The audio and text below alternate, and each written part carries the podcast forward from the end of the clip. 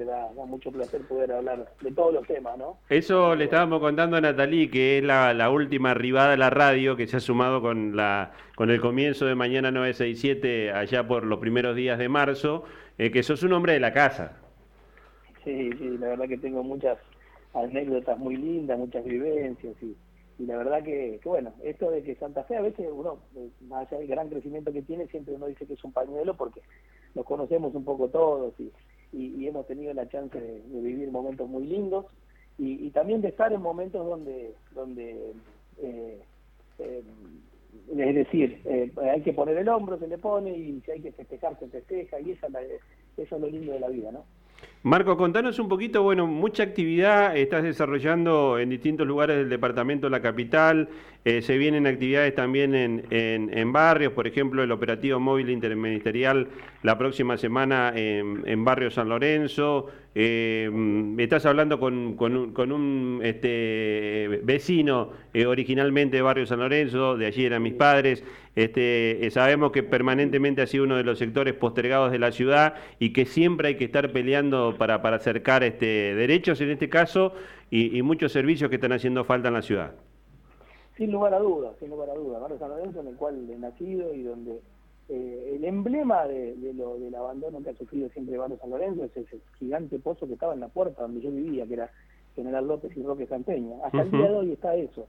Eh, mientras fui concejal, fueron más de 25 proyectos y, pedidos de informes que hicimos al respecto y hasta el día de hoy el vecino sigue padeciendo lo mismo. La verdad, yo es algo que todavía no voy a terminar de entenderlo, pero bueno, es una cuestión netamente municipal en la cual yo no, no, no trato de pararme enfrente a tirar piedras con estas cuestiones, sino simplemente visibilizarla para que en alguna oportunidad se pueda tener la, la chance de que ese, ese semejante cráter que ha provocado accidentes y que tantas cuestiones eh, eh, eh, anómalas detrás de los vecinos pueda tener alguna resolución. Pero bueno, eh, cuestiones que, que, van pasando y que, que a veces parece estar en el olvido, pero es bueno remarcarlas desde el sentido de, de, sumar. ¿eh? Así que bueno, también eso para tomar nota y para que de alguna forma se vea.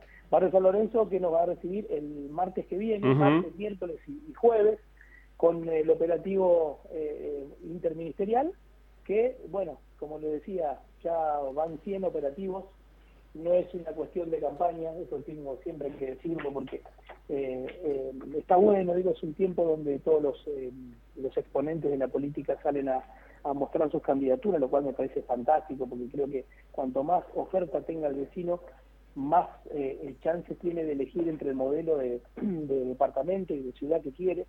Y eso es la verdad que lo festejo. Lo festejo porque me parece a mí que estamos en un momento donde eh, está muy bueno poner la atención, poner la atención acerca de qué pretende cada candidato para, para nuestra tierra. Y es acá donde nosotros lo que venimos a hablar y hacer es, esto, es mostrar el trabajo que, que, venimos haciendo durante estos tres años en el, en el Senado. Me precedieron dos años en el Consejo. En el Consejo hemos tenido la chance de presentar más de 900 proyectos, lo cual nos convirtió en un récord. Y esto, el récord lo digo solamente a título de saber que tenemos un gran equipo que ha trabajado muchísimo para que hoy podamos tener estos números. Lo mismo va a pasar aquí en el Senado cuando termine mi gestión en el Senado voy a ser el senador que más proyectos ha presentado desde, el retorno de la democracia esta parte, llegando prácticamente a los 500 proyectos en la, en la legislatura, lo cual me pone muy feliz, porque bueno, es algo que uno tiene para mostrar. La gente se pregunta, digo, eh, fulano de tal, bueno, sí, bueno, Castelló llegó, bueno, ¿qué hizo Castelló? Esa es la pregunta que el vecino se tiene que hacer. Marcos, Marcos, en relación a esto, Natalí te saluda, buen día, ¿cómo estás? Ahora nos encontramos acá, bien decías al principio, eh, los santafesinos y las santafesinas nos conocemos de todos lados, hoy te encuentro aquí en la radio, como decía Fabián Mesum este año, es una alegría enorme poder hablar con vos. Pero en relación a esto que decís de, de los proyectos que presentaste, eh, eh, te voy a hacer una pregunta que parece un poco obvia, pero que de repente los y las oyentes no lo tienen mucho en cuenta y tiene que ver con cuál es el rol de un senador, qué es lo que hace un senador específicamente, porque muchas veces lo confundimos con el trabajo que, como bien decías, es algo municipal, es algo que refiere a un concejal o al propio intendente. ¿Cuál es el rol específico de un senador departamental en nuestra provincia? Bueno, la verdad que esto es, esta pregunta que me hacías viene muy al caso porque, eh, digo, más del 90% de las, de las cosas que nos llegaban a, nuestras redes sociales, estamos muy atentos, pero siempre le pido paciencia porque llegan más de mil mensajes diarios, eh, tiene que ver con esto, Marquito, el pozo que tengo acá, no tenemos luz en el, en el alumbrado, bueno, estas cuestiones, eh, es bueno saberlo, que obviamente son de competencia municipal. Nosotros, en el caso del plano legislativo, lo que es la figura del senador, ustedes saben que es una figura eh, que, tiene mucho que ver con lo institucional, con la relación con los clubes, con las, eh, las asociaciones que de alguna forma eh, motorizan en el día a día.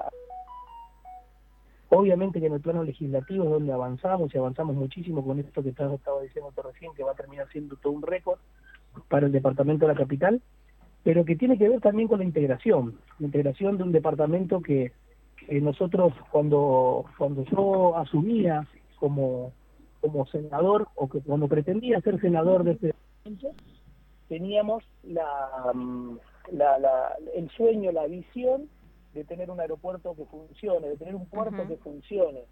Un aeropuerto que, si ustedes... Eh, eh, Ahí te perdimos. Te estamos perdiendo. Ah, se nos interrumpió la, la palabra de Marco, estaba hablando justo del tema del aeropuerto de Sauce Viejo y el puerto de Santa Fe. Eh, bueno, vamos a... Está recorriendo lugares también, puede ser que se haya, se haya intervenido en la señal porque está recorriendo distintos barrios.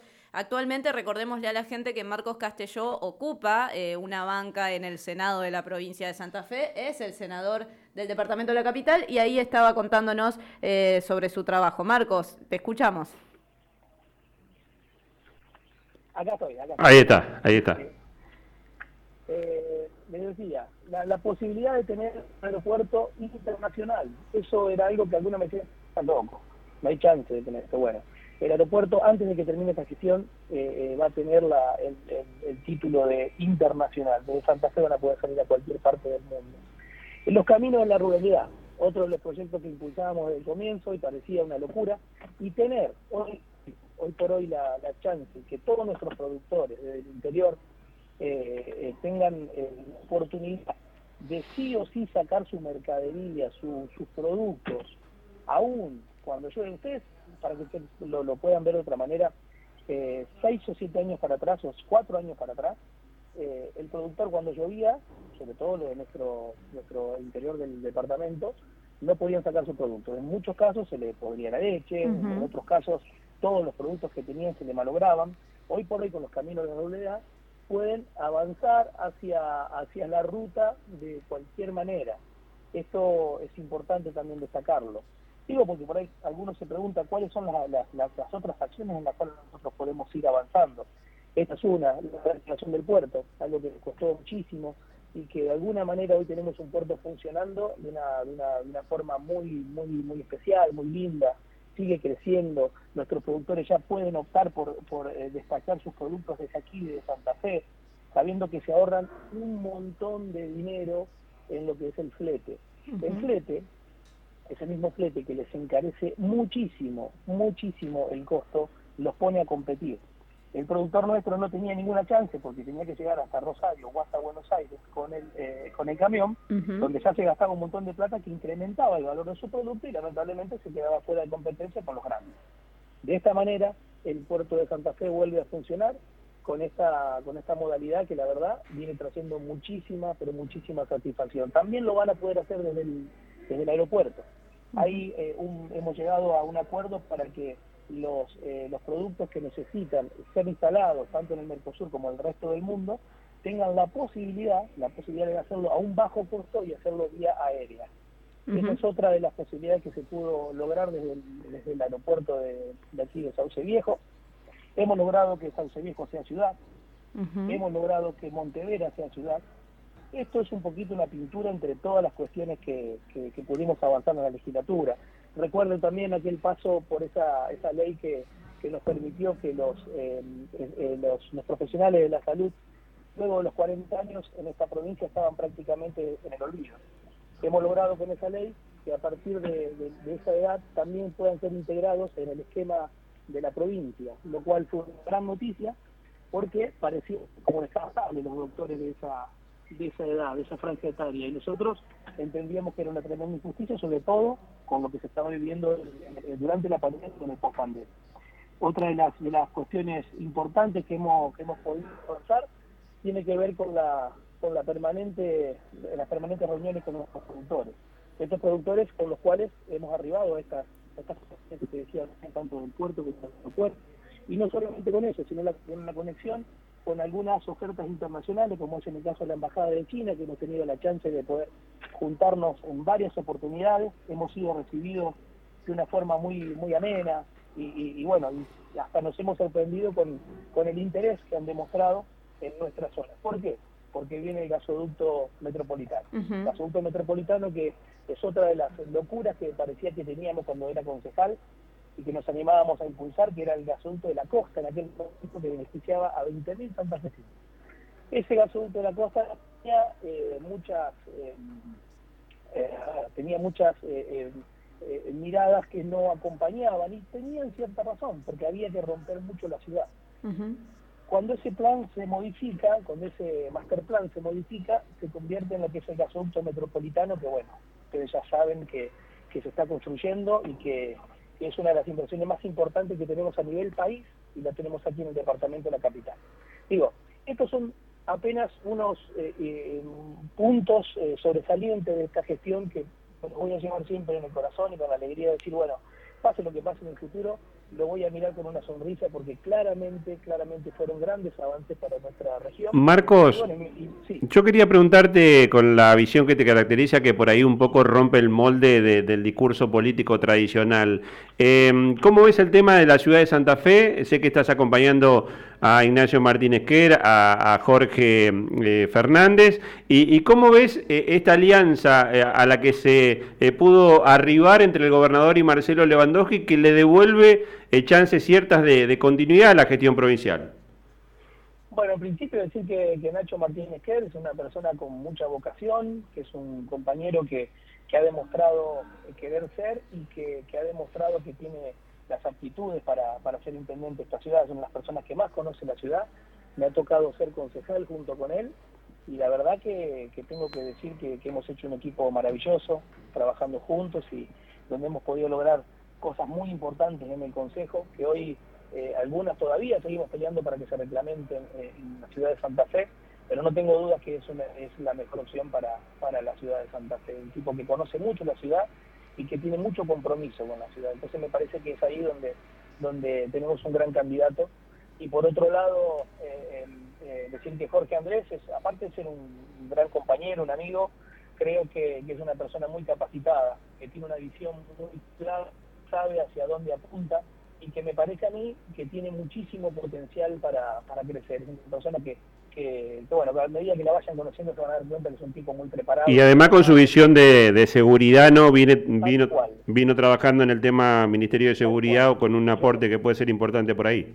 Sin lugar a dudas, venimos trabajando con él hace mucho tiempo en el área de seguridad, ustedes saben que en Santa Fe, yo digo, esto hay que tomarlo con mucha calma y con mucho respeto cuando se habla de números acerca de la inseguridad y o seguridad porque eh, eh, sabemos que es, un momento crítico para todo el país, no solamente para Santa Fe, pero también tenemos que, en el departamento de la capital estamos con los mejores números en los últimos años.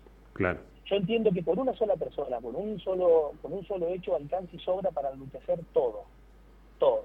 No, no podemos festejar absolutamente nada en este punto, pero sí podemos decir que hoy los números son eh, eh en cuanto a la comparativa de los últimos años. Con lo cual, me parece que ese trabajo también se, eh, eh, con Jorge Andrés y con cada uno de, los, de las personas con las que hemos interactuado en el departamento de la capital, ha dado su fruto.